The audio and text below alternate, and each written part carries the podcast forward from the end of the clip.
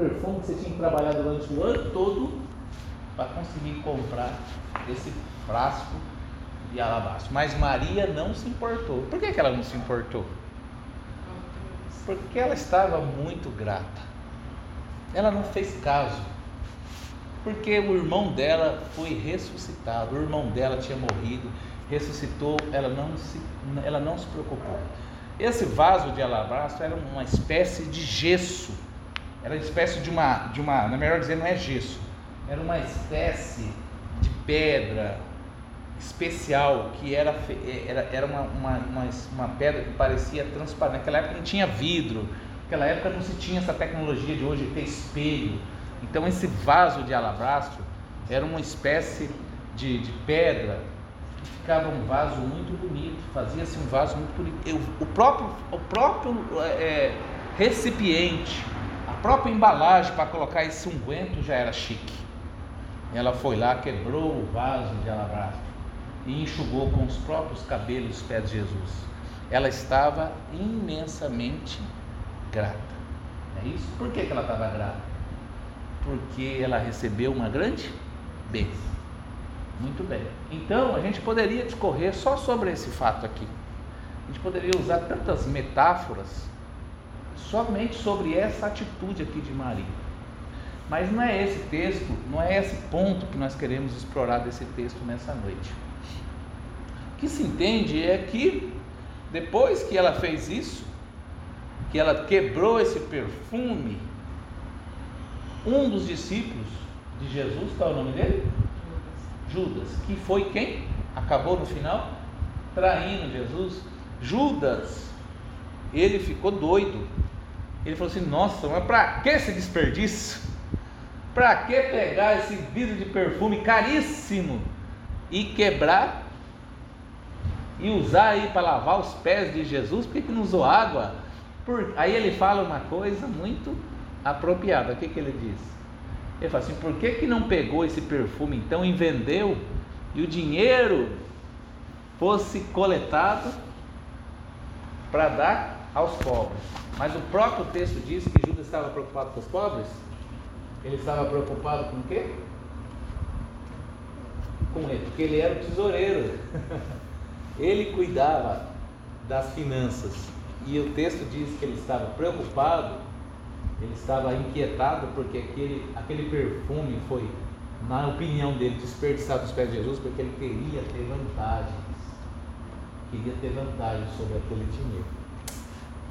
Não é o mundo que a gente vive hoje, esse mundo evangélico, esse mundo religioso que nós vivemos, que as pessoas estão voltadas somente para o dinheiro. Né? Eles usam de uma hipocrisia, como Judas aqui usou, dizer que estava preocupado com o pobre, mas na verdade não estava com preocupação nenhuma dos pobres, mas estava preocupado sim em poder se beneficiar daquilo que as pessoas trazem aos pés de Jesus, como Maria trouxe aqui. Não foi verdade isso? Não é isso que aconteceu? Muito bem, também não é esse o texto que nós é, queremos explorar nesse texto, nessa noite. Né? Nós poderíamos até falar que quando Maria quebrou esse vidro de perfume, aquele perfume tomou conta da casa inteira. Era um perfume tão especial que a casa inteira foi tomada. Aquilo se tornou um ambiente extremamente agradável. Nós poderíamos explorar esse texto, falar que o crente também tem que ser esse bom perfume mas ainda não é isso. Então, o que, que nós queríamos frisar nessa noite? É que é, o texto diz uma coisa interessante.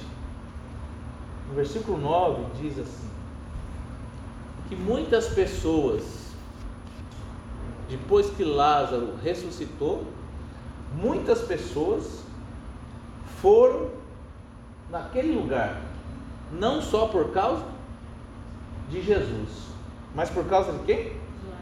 De Lázaro, a quem Jesus havia ressuscitado dentre os mortos. Veja bem, olha, presta atenção nesse texto, senão você não vai entender o que a gente vai passar hoje. Aonde Jesus ia, Jesus atraía uma grande multidão. Aonde ele ia, Jesus atraía uma grande multidão. Mas sabe quem começou a atrair multidão aqui? Por quê? Porque Lázaro foi objeto do milagre de Jesus. E o que, que acontecia quando aquelas pessoas iam atrás de Lázaro? Ia aonde Lázaro morava. O que, que acontecia? Versículo 10 diz, versículo 9. Versículo 10, desculpa, diz: E os principais dos sacerdotes deliberaram matar também a Lázaro. Por quê? Versículo 11. Porque muitos dos judeus, por causa dele, iam e criam em Jesus. Então as pessoas começaram a acreditar em Jesus por conta de quem? E esse é o aprendizado dessa noite. Por causa da pessoa de Lázaro, muitos começaram a crer Jesus. Jesus. Queriam matar. Então, os inimigos de Jesus falaram assim: agora a missão dobrou. Se antes as pessoas queriam matar só Jesus, agora eles entenderam que eles também deveriam matar a Lázaro. Porque quando as pessoas viam Lázaro, eles viam quem? Jesus. O milagre de Jesus na vida de Lázaro. Estão entendendo isso? Então, gente, eu eu perguntar nessa noite aqui para vocês, quem aqui é o milagre de Jesus? Quem aqui é o milagre de Jesus? Todos nós. E se eu perguntar aqui, por que, que você é o milagre de Jesus? Você vai dizer o que Jesus fez na sua vida, né? Se as pessoas chegassem aqui para Lázaro, para Marta, a irmã dele, para Maria, outra irmã dele, e perguntassem: Marta, por que que Lázaro é o milagre de Jesus? O que, que elas diriam? Porque ele estava morto já? Quatro dias, apodrecendo, cheirando mal. Mas Jesus foi lá e reverteu essa situação. Jesus trouxe Lázaro com vida e devolveu a vida a Lázaro. Eu queria perguntar: você é capaz de dizer para quem te perguntar nessa noite, se alguém te abordar, se alguém inquirir de você, perguntar a você, por que, que você é um milagre de Jesus, você seria capaz de dizer? Qual a sua história que você contaria para as pessoas para dizer aquilo que Jesus fez na sua vida? Se perguntar para mim, por que, que o Leandro, que fez 20, meu filho que está aqui do meu lado, perguntar para mim, Leôncio, se perguntar para a mãe dele, a Ivete, por que, que o Leandro é um milagre de Jesus? Eu posso contar. E se eu contar essa história, vocês vão se arrepiar, porque é uma grande prova de que Leandro é um milagre de Deus. Se eu perguntar para o Laírto, para a Valéria, perguntar para qualquer um de vocês aqui, vocês sabem dizer para mim por que, que vocês são um milagre? Que, que Deus fez na sua vida para você dizer, eu sou um milagre? A exemplo de Lázaro, eu sou um milagre de Deus na minha vida. Você saberia dizer isso para mim? Se eu abrisse espaço aqui para vocês, cada um de vocês contarem e disserem e testemunharem, falar, eu sou um milagre, eu sou um milagre de Deus, porque Jesus fez isso, porque Deus fez isso na minha vida. Porque nós não podemos, né? Nós não podemos esquecer da onde nós saímos. Lá em Apocalipse, a palavra nos adverte, lá em Apocalipse, é exortado à igreja, dizendo assim: lembra da onde vocês saíram. Lembra como era a vida de vocês antes? E veja o que Deus fez na sua vida. Deus fez de vocês um grande milagre. Então, quando eu estou muito triste, quando eu estou muito chateado, quando eu estou muito preocupado às vezes com meu filho, eu lembro de como ele saiu, de como Deus nos colocou o leão da nossa vida. Aí eu falo, ele é um milagre de Deus Quando eu estou muito abatido, quando eu sofro algum tipo de humilhação, eu lembro quem eu sou, eu lembro quem eu era, e depois eu vejo o que Deus fez na minha vida. Entendeu? O que nós nunca podemos nos esquecer é da nossa história. Olha, tem uma verdade que diz assim que um povo, um povo sem história, um povo que não sabe a sua história, é um povo sem identidade. Então, um cristão que não sabe a sua história é um cristão sem identidade. Então, você tem, nunca pode esquecer o que Deus fez na sua vida. Nunca pode esquecer. Porque quando nós nos esquecemos da nossa história, quando nós esquecemos daquilo que Deus fez na nossa vida, nós perdemos a nossa referência. Nós perdemos o nosso ponto de início. Quem eu sou hoje? Ainda mais nós somos mais velhos, eu, Laí, somos mais idosos aqui. Se a gente esquecer a nossa, o início da nossa história, se a gente esquecer o que Deus já fez na nossa vida, nós perdemos a nossa referência. A tendência é a gente, a tendência, quando a gente perde a nossa referência, é a gente ficar que nem um barco à deriva, a gente não tem rumo, a gente não sabe a nossa origem. Coisa muito triste é quando um povo não conhece a sua identidade. Coisa muito triste é quando o povo não conhece a sua história. Né? Nós quanto tempo nós discutimos aqui no Brasil essa questão da cultura brasileira ser uma cultura americanizada, né? A gente tem vergonha do nosso folclore, nós temos vergonha dos nossos artistas e idolatramos os artistas americanos. Nós temos vergonha é, da nossa bandeira. Nós, tem muita gente conhece mais as músicas americanas e desconhece as músicas brasileiras. Muita gente conhece mais os artistas americanos e não sabe o valor da, dos cantores, dos artistas brasileiros.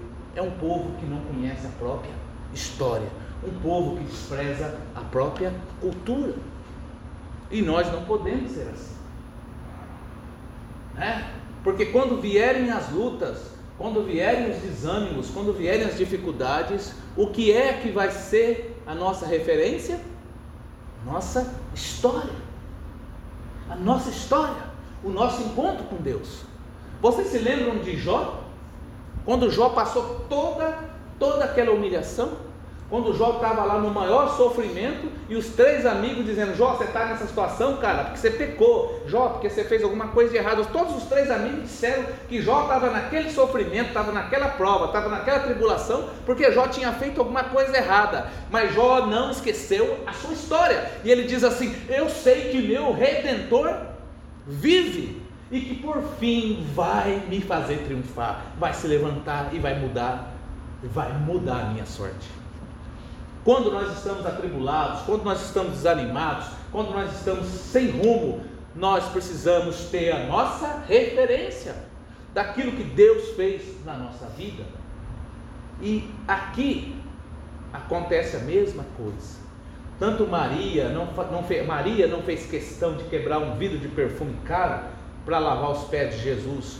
Eles não fizeram questão eh, de, de, de deixar de comemorar, mas faziam festa para todo mundo, porque eles tinham recebido um grande milagre. E sabe o que nós fazemos com o nosso milagre? Sabe o que nós fazemos com aquilo que Deus fez na nossa vida? A gente simplesmente vive uma vida na mediocridade.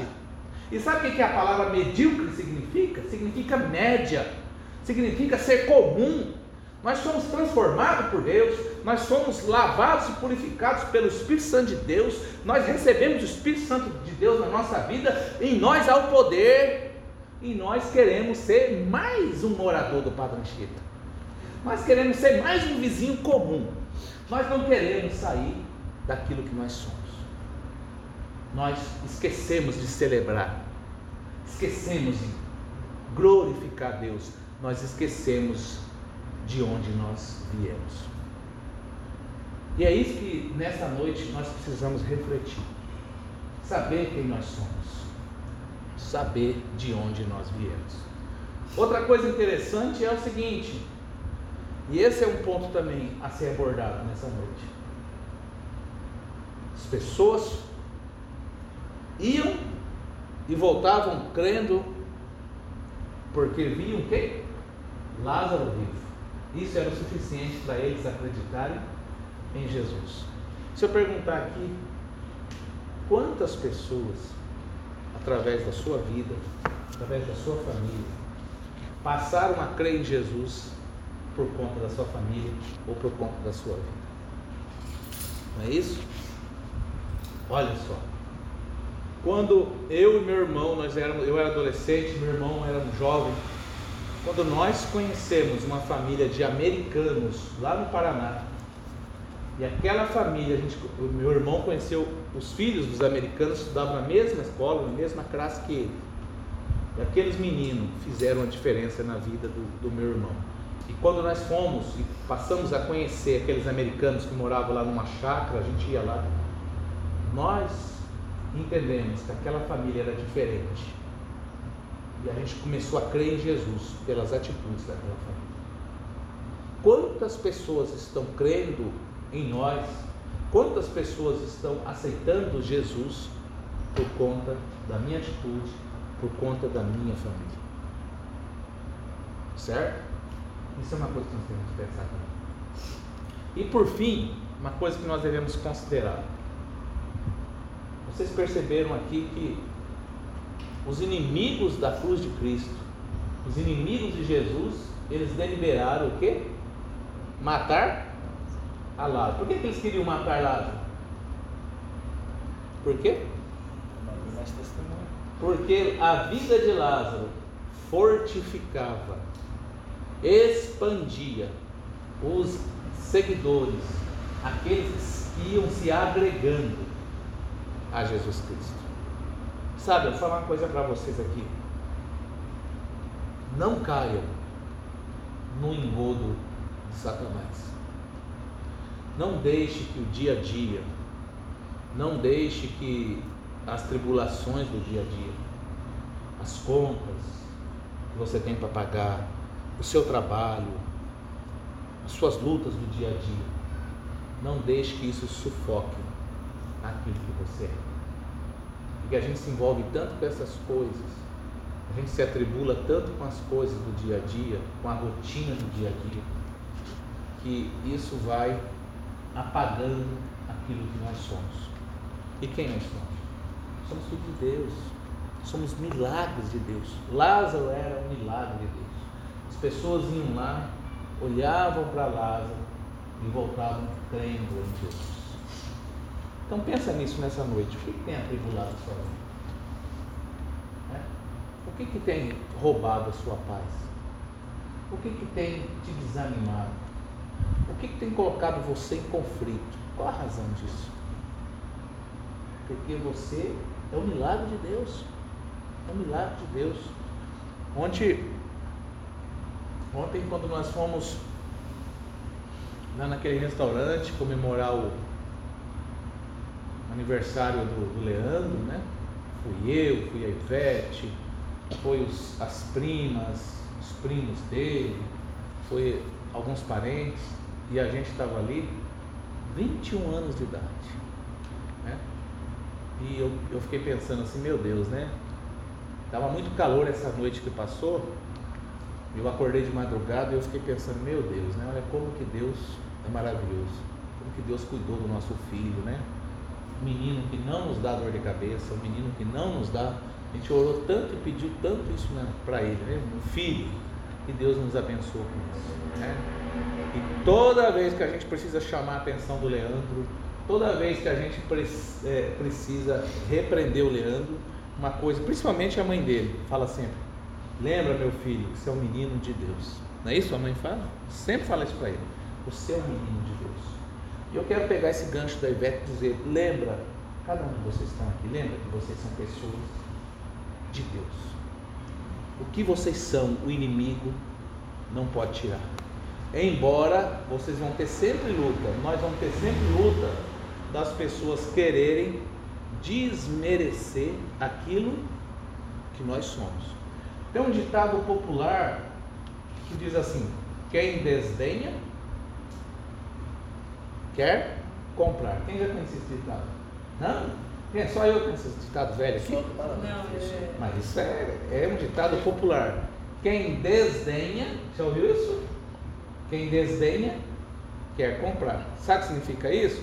Que a pessoa chega no, chega no mercado, ela quer comprar um bebedouro daquele ali, por exemplo, ela fala, ah, mas esse bebedouro não vale tudo isso. Ah não, você pode fazer menos, porque isso não é assim.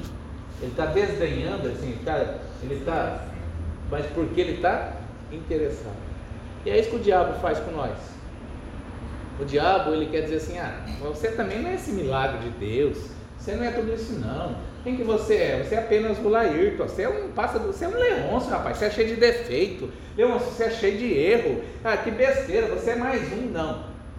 Não permita que o inimigo roube o seu milagre. Não permita isso. Né? Lembra quando Jesus foi tentado no deserto? Lembra? Satanás usou tudo. Chega uma hora que Satanás chegou e ofereceu todos os. mostrou para ele, colocou Jesus num lugar bem alto e mostrou todas as riquezas da terra, né? Se fosse hoje, Jesus mostraria, eh, o Satanás teria mostrado para Jesus todos os prédios dos estádios da Copa do Mundo de Dubai teria mostrado os prédios do Itaú, do, do, do Bradesco, teria mostrado o, o, aquele banco famoso que tem lá nos Estados Unidos, enfim, todas as riquezas desse mundo. E depois que Satanás mostrou tudo isso para Jesus, falou assim: Olha, tudo isso te darei se prostrado me adorares. É? Satanás tentou assim ofuscar a glória de Jesus, mostrando riquezas do mundo. Aí Jesus falou assim: vai embora, Satanás, porque está escrito: só o Senhor Deus adorarás, só a Ele a gente vai prestar Então, gente, não esqueça o valor que vocês têm, não esqueça quem vocês são, mesmo que as pessoas queiram te diminuir, mesmo que as pessoas tentem matar, não perca a sua referência. Você é o milagre de Deus. Você é o milagre de Deus. E ninguém pode roubar, ninguém pode tirar isso. As pessoas podem querer dizer que você é comum, você não é comum porque você é um milagre de Deus. E é isso que eu falo para o Leandro. Eu falei, Leandro, quando você estiver lá na Unicamp, muito, aquele povo lá naquelas festas, usando droga, bebendo, se embriagando, você pode se sentir mais um na multidão, mas você não é, você está ali, mas você é diferente. Você não é que nem essas pessoas, porque você é um milagre de Deus. É? E é isso que nós temos que nos armar, gente. Nós temos que pensar nisso. Por, porque se a gente começar achar que nós somos que nem todo mundo, então nós perdemos a nossa história, perdemos a nossa referência. Mas não. Lembra de onde nós saímos, lembra o que você era antes e veja o milagre que Deus fez na sua vida. E isso tem que ser fundamental. Amém? Então é isso que eu queria compartilhar com vocês. Alguém quiser comentar, falar alguma coisa?